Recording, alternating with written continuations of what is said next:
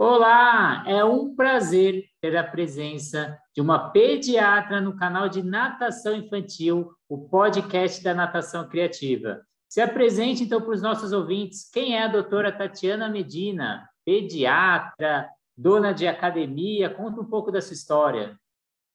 Eu sou a Tatiana, né? Tatiana Medina, o pessoal me conhece, sou pediatra, sou do Rio Grande do Sul, minha formação foi em Porto Alegre, né? E depois eu rodei um pouquinho o Brasil. Morei aqui em São José dos Campos, onde eu moro hoje, uh, e fui para o Rio de Janeiro. Lá eu fiz a minha segunda residência na anatologia, na Fiocruz, no Fernandes Figueira, e voltei para a terrinha que eu adotei no meu coração, que é aqui no interior de São Paulo. Agora eu sou mãe, né? Tenho duas filhas também, então eu sempre me apaixonei, ainda mais ainda depois de virar mãe, é, sobre desenvolvimento infantil, que é uma área que eu estou seguindo, né? É, tenho meu consultório, abri meu consultório aqui em São José dos Campos e agora também realizei outro sonho que é ter a Baby Jean, é uma academia para bebês. Então, falando de desenvolvimento motor, vamos falar o que está de polêmica ultimamente, que foi a mudança promovida pela CDC. A gente teve mudanças nos marcos motores. Então, eu queria que você explicasse um pouco quais foram essas mudanças, quais as principais idades, o que, que isso acarreta para vocês, pediatras. Então, saiu um artigo agora, em março né, de 2022, é, sobre os novos marcos de desenvolvimento do CDC com a Academia Americana também de Pediatria. Né? Eles pegaram alguns profissionais é, super especializados em desenvolvimento infantil, que têm a vivência também, estudiosos, e eles resolveram fazer uma mudança nesses marcos já são usados há quase um século, né? Assim, olhando a história, os pediatras e os profissionais que usam, é, que, que, tratam né, as crianças na primeira infância, não, não, nunca foi atualizado. Então, dessa vez, eles decidiram atualizar. Esse estudo foi realizado em 2019 é, e o que a gente acha, né, o, o engraçado, eles estavam prevendo alguma coisa, porque nem pandemia tinha acontecido e teve algumas mudanças. É, o que, que eles falam? É para facilitar o entendimento dos pais, porque os principais vigilantes do desenvolvimento infantil são os pais. São os pais que nos trazem, né? Eu, como pediatra, são eles que me, que, que me trazem a preocupação de como o seu filho está desenvolvendo. Fazendo, assim, um resumo por cima, antigamente, era, eram 216 marcos de desenvolvimento dividido em 10 listas, que são as faixas etárias, né? O que mudou foi que de 216 diminuiu para 159 marcos e aumentou, colocaram mais duas faixas etárias. É, o que, que aconteceu? Eles sentiam falta nessa vigilância do bebê, que antes é, passava de 12 meses um ano é, era consulta e era essa, é, e era essa essa avaliação e passava para dois anos. Então, assim, de um ano para dois, a criança muda muito. Então, incluíram os 15 meses, né? E também de dois anos, passava para três anos. Então, também incluiu o, o, o, de 30 meses, né? Ficava um ano, um ano e meio e dois. Agora é um ano, um ano, uh, 15 meses, né? 18 e, e dois anos e 30 meses. Então, o que, que mudou? Né? Todos os marcos foram modificados. É, o que, analisando esse artigo, o que aconteceu? Alguns marcos, antigamente, era assim, a criança chegava e ela podia fazer, né? Então, assim, ela podia estar sentada. Então, é, ela pod poderia é, colocar a mão na boca. Agora, alguns marcos foram passados mais adiante, né, para o lado, alguma faixa etária, dizendo assim, a criança senta, a criança caminha, né? A criança corre. Então, assim, não, não fica na dúvida. E por que, que eles fizeram isso? É, eles fizeram isso para evitar o, a conduta de esperar para ver. Né? Então, assim, antigamente era a mediana do, das crianças. Então, 50% das crianças é, rolava, né? Vamos supor, com quatro meses. Então, assim, quando não rolava com quatro meses na, no, na avaliação né, do, do profissional que fazia isso, eles, ah, mas sim, a outra metade também não faz. Então, vamos esperar a próxima. E às vezes essa próxima era só com seis meses, né? Então, assim, daí agora o que muda? Ah, com seis meses, a criança tem que virar de bruço é, pra, de barriga para cima, entendeu? Então, agora as, as orientações são mais diretas. Eu queria saber quais foram as novas intervenções pediátricas que esse artigo oferece como mudança então, da atuação dos médicos. O que, que muda além dessa avaliação mais periódica? É, o que muda, assim, é, o, o que saiu, né, o que modificou, é, antes tinham sinais de alertas. Então, os sinais de alerta não existem mais, né? Os pais eram orientados a, a, olha, você tem que acender uma luzinha quando o seu filho não estiver sentando com seis meses. Então, não existe mais isso. Agora é mais direta a pergunta do profissional, né? Assim, eu falo eu como pediatra, mas o, o, o psicólogo, o, o, o neurologista, né? Todos os outros profissionais que que trabalham com a primeira infância também tem esse dever, né? Então, agora é assim, não gera dúvida na pergunta. Você, o seu filho senta? É sim ou não? Entendeu? O seu filho uh, fica de pé com apoio? Ele, ele fica de pé? Ah, ele fica, mas ele fica com apoio. Então a gente vai avaliar, olha, ele fica com apoio com nove meses, dez meses, né? Ou ele está com um ano e meio e ele não caminha ainda entendeu? Então, assim, as perguntas e as respostas são diretas. E os pais conseguem ler essa tabela e trazer essas dúvidas já. Ficou mais direta a relação, entende? Sim. Com essa mudança promovida pela CDC, tem alguns marcos que eles deram uma atrasada, como a da fala, por exemplo. Agora a gente espera um pouco mais esse, entre aspas, atraso. Você acha que não tem agora uma intervenção um pouco tardia, às vezes, se você pegar, demorar um pouco mais para perceber que essa criança pode ter alguma dificuldade ou algum problema que deveria ter uma intervenção um pouco mais precoce, né? precoce como um autismo ou outra outra é. ou alguma coisa que dê para ter uma intervenção anterior? Então, é, isso assim é, é, é, o que gerou dúvidas, né? Se, se, você vai ver assim outros profissionais que falam uh, na internet, outras pessoas é, não não tinha o fonoaudiólogo nesse grupo de profissionais, né? Então, assim, talvez isso tenha Uh, faz falta, porque é um profissional que, que, lauda, que faz diagnóstico também, né? E é para quem a gente encaminha quando a criança tem atraso da fala. Então, é ele, ele é o expert nisso. Então, assim, eu acho que é, por que, que houve, talvez, essa permissão da criança a, a aprender a falar mais tarde, né? a, a adquirir um, uma gama de palavras uh, mais velha. Né? O que, que, é que aconteceu? Foi a mudança dos tempos, a gente não, não dá nem para botar culpa na pandemia, porque esse artigo foi liberado antes. Então, assim, foi o aumento da tecnologia, muita tela, né? que isso já está sendo discutido desde antes da pandemia, eu, eu, sempre falo, eu sou super defensora da internet, da informática, acho que isso veio facilitar muito a nossa vida. Mas o cérebro das nossas crianças, nossos bebês, principalmente, são uma, é uma esponja. E eles precisam se relacionar. E uma tela não relaciona, não, não, vai responder. Eles vão estar tá cantando, oh, mas ele canta e dança com a galinha pintadinha. É, sim, mas e se ele pergunta para a galinha, a galinha é amarela ou azul? Ela vai responder se ela é amarela ou azul? Não. Então, ele precisa ter essa troca. Então, por isso, assim, que a gente defende muito é, tela zero, né? Tela só quando for necessário. Será que é isso que mudou? Será que foi por causa disso, né?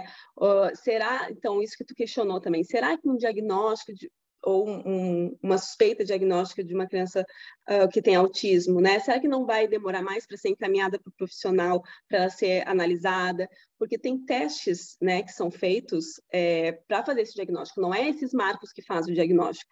Esses marcos é para acender aquela luzinha que eu falei. É para nos dizer assim, olha, alguma coisa não está indo do jeito que deveria ser. Então, assim, essa criança não fala porque não escuta, essa criança não fala porque não é estimulada, essa criança não fala porque ela não sabe se expressar. Entende? Então, assim, tem várias etapas que tem que ser observada nisso. Eu acho que faltou, talvez, esse profissional participar né, desse estudo. É, foram todos os profissionais é, são necessários né, para avaliar, eles têm a vivência disso, mas o, o profissional, o fonoaudiólogo, é, a gente sente falta, né, para também dar um parecer.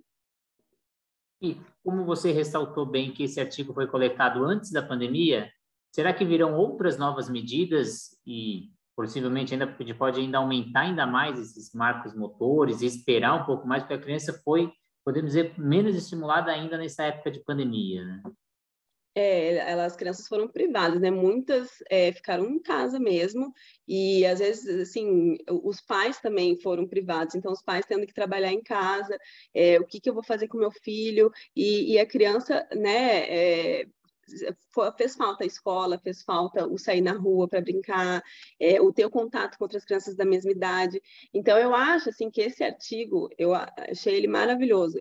Eu acho que ele abre uh, a chance né, de outras pessoas continuarem ele na prática, né? Vamos ver se agora dá certo esse o, o, o que foi selecionado, né? É, colocar na prática e assim é, a gente perceber assim, mudou, ou até comparar, porque ele foi baseado em, no olhar antes da pandemia. O que será que aconteceu depois? Será que é, mudou? Será que a gente vai ter que uh, ficar mais alerta? Né? Então, eu acho que abre abre uma margem para muitas pessoas continuarem esse estudo na prática, né? Fazer um trabalho de campo mesmo. E você ressaltou lá no começo uma fala sua que a família tem um papel muito importante nessa conduta, nesse encaminhamento. Que dicas você dá para essa família? Qual é o papel dessa família agora, pós, pós pandemia? Não, mas agora que a gente já está conseguindo sair, ter essa relação social e qual o papel também do profissional da saúde?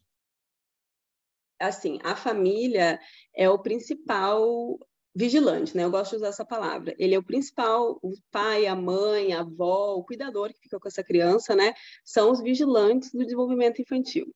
Então, o, o que a gente tem que fazer, claro, se tem algum problema, a gente tem que intervir. Mas eles têm que estimular, eles têm esse dever, né, de estimular e oportunizar para essa criança é, maneiras dela desenvolver ao máximo. Assim, a gente tem uma, o nosso, o nosso cérebro quando a gente nasce até os três anos, ele, ele tem ramificações, entende? É uma esponja. Ele, a, as nossas células estão se reproduzindo e, e tão, estão ávidas para receber informação. Então, é, o, o, ideal, né, o melhor é esses pais procurar, procurarem né, locais né, que, que façam essa estimulação adequada, que eles possam reproduzir em casa, que seja seguro, né? E para essa criança ter vivências desde, desde bebê, né? A gente fala que é desde a barriga a gente já está proporcionando, né? Sensações e, e, e sons, né? Para esse bebê. Então, eu acho que eles são os principais vigilantes para trazer para a gente as dúvidas. E falando desde a barriga, né? Estou falando agora da, dos bebês, dos profissionais de educação física que atuam com esses bebês, porque eles não foram citados em nenhum momento, né, de medidas, o que, o que tomar, quais são as áreas. Que recado você pode dar para esses profissionais que atuam com bebês? Então, o, o educador físico, né, ele é super importante também. Ele é o educador físico voltado para a infância, né, para a primeira infância, para as crianças, eles sabem estimular a criança. Então, assim, eu acho que o melhor estímulo é brincar né? É o brincar, não é só o bater bola ali, o jogar. E o educador físico tem isso, né? Ele é um, um pouco de um, de um pediatra, né? A gente tem que entrar no mundo da criança. Pra, eu tenho que entrar no mundo da criança para conseguir examinar. Então, acho que o educador físico tem que entrar nesse mundo. E ele tem que proporcionar atividades, claro, de exercício, né, de tonificação, de musculatura, mas que também ele possa é, oferecer é, de, uma, de uma maneira que ele consiga Uh, assim, um bebê, desde um bebê o educador físico pode trabalhar, né? Então, assim, o bebê uh, colocando no chão, fazendo brincadeiras no chão para tonificar cervical, né? Aumentar o tônus cervical, o tônus nas costinhas. É, então, ele tem o mesmo papel que, que o professor vai fazer na escola para aprender a ler, aprender a pintar, aprender a desenhar. Então, é, é o mesmo papel. Todo mundo é, tem. O ideal seria uma equipe multidisciplinar trabalhando, né, com essa criança. E acho que uma dúvida muito comum entre os pais é quando iniciar essa aula, essa aula para bebês. Então, a partir de quantos meses? O que, que é recomendável? Tomar vacina antes de ir para a piscina? Ou, e eu também falo muito, né, que o estímulo não deve ser também só na piscina. Então, você tem que esperar chegar na piscina para dar um estímulo para uma criança. Você pode fazer isso numa banheira, no chuveiro.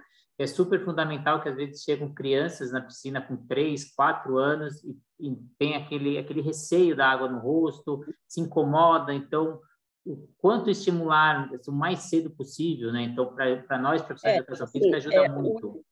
O, o, estímulo aquático, né, que é isso que a gente está falando, eu acho super importante, né? Só que eu, é, assim, na minha opinião, como pediatra, também tem que ser seguro, um local seguro, com um profissional experiente e uma mãe que se sinta seguro. O ideal seja que a criança esteja sendo amamentada ao seio, né? Que o pediatra libere é, e que seja um local uh, propício. Pode começar em casa, né? Pode começar essa mãe no furô, pode começar numa banheira, mas essa mãe tem que estar segura e o ideal seria um profissional guiando, né, esse estímulo. Ele não precisa, o profissional está junto com a criança na banheira, mas talvez o profissional do lado da mãe falando o que ela deveria fazer na banheira. Para as crianças que não são amamentadas, né, eu acho que, uh, que tem alguma, alguma restrição também, né, algum imunodeficiência, alguma, algum diagnóstico que o pediatra não acha ainda adequado, aí vem para a estimulação terrestre. Aí eu puxo para mim na Baby né? É, mas eu acho que tudo é um conjunto, né? A água, o bebê está ali na gestação, né? Como feto, ele está no meio aquático ali, né? Então, é natural continuar esse estímulo depois. Só que tem as restrições, né? Eu acho assim, tem que ser o local tem que ser higienizado, né? Tem que ser para aquele bebê que é muito novinho. Senão é melhor realmente esperar pelos seis meses né? Que daí já está vacinado, ele já, já sabe, é, a, a, criança tem mais, a mãe tem mais segurança para lidar com esse bebê dentro da piscina. E, e assim, tem também estudos, né? Já eu fui ler, fui conversar contigo, fui também me informar que as crianças que são estimuladas no meio aquático têm uh, maior facilidade de se defender, né? Quando, porque eu acho assim, aprender a nadar é, é, se defender também, né? Então, assim, a gente quantos acidentes, né? A criança cai na água e, e não consegue uh, ir para a borda, né? Não consegue virar. Então, assim, eu acho que é um, é um, a criança que é estimulada na água aprende a se defender também, né? Assim, caiu, pelo menos bater o pé no chão e voltar, ir para a borda, segurar a respiração, né? Então, eles têm é, maiores chances, né, de sobreviver também. Sim, que crianças de 1 a 4 anos, a principal causa de morte é o afogamento, então a sobrevivência é fundamental, né? Então, não, a gente não fala em nadar, trau, costas, peito, não nadar, mas sobreviver, conseguir ter essa noção, essa habilidade aquática, né? Isso é importante. Eu acho que outra palavra que você usou muito nessas suas falas foi o estímulo. Então, estimular sempre. Então, isso é o principal, essa estimulação. E para a gente fechar a nossa entrevista aqui, eu queria que você deixasse um recado que o receio muito dos pais é esse momento que a gente vai iniciar agora de inverno, que eles têm um pouco de receio de levar para natação, de levar para a piscina, da gripe, e a gente tem um pouco assim, é, um pouco de mito que a piscina causa essa gripe, não é bem assim, né? Então, são as condutas que às vezes a gente tem errada que levam a essa gripe, a troca de ambiente quente para o ambiente frio, de frio para o quente, esse choque térmico, e mesmo a água no ouvido, né, dessa infecção. Acho que são dois mitos aí que a gente é, tem não, que assim, geram a piscina. A gente tem que pensar, a gente está no Brasil, aqui realmente é mais quente, alguns lugares são mais frios, né? Mas assim, as crianças na Alemanha não fazem, não fazem natação, né? A gente tem que pensar nisso. A criança, gente, é, a criança, ela, ela pode passar frio, não que ela vá passar frio, entendeu? Mas ela pode ir para a piscina, ela vai tomar banho em casa, ela vai sair do chuveiro, é, não vai estar a mesma temperatura. Então, acho assim, é, o exercício físico, o estímulo, não deve parar, né? Eu acho que não, não tem que comparar. Você vai ver, você não vai colocar em qualquer lugar, né? Você vai olhar, você vai ver, olha, é, a higiene do local, você vai ver se essa água está quente, se eles são preocupados, é, na hora de sair, como é que, né, como é que é toda a situação, é, não, mas é o que eu falo assim, a criança, eu dou exemplo da Alemanha, que é super frio, né? A criança não sai na rua na Alemanha, não vai para a escola. Vai, gente, a gente pega gripe de outra pessoa. Se tiver alguém gripado do nosso lado, a gente pode estar dentro de casa, a gente pega, né? Então, é, eu acho que não, na minha opinião, exercício sempre, não tem que ter receio, é, estimulação, né? E, e, aproveitar, e aproveitar esse momento de qualidade, né? Porque nos pequenos os pais entram junto. Então, eu sou muito a favor de um estímulo com os pais para criar esse vínculo, para melhorar esse vínculo. O vínculo já existe, mas é melhorar esse vínculo e ter um momento de qualidade também. Muito obrigado, doutora Tatiana, muito obrigado pela sua presença, pelos esclarecimentos, acho fundamental para os professores, para os pais, para os médicos, muito bom essa entrevista, queria agradecer muito e até a próxima, já está convidado para próximas entrevistas, que é assunto é que não falta com criança. Um beijo. Tchau, tchau.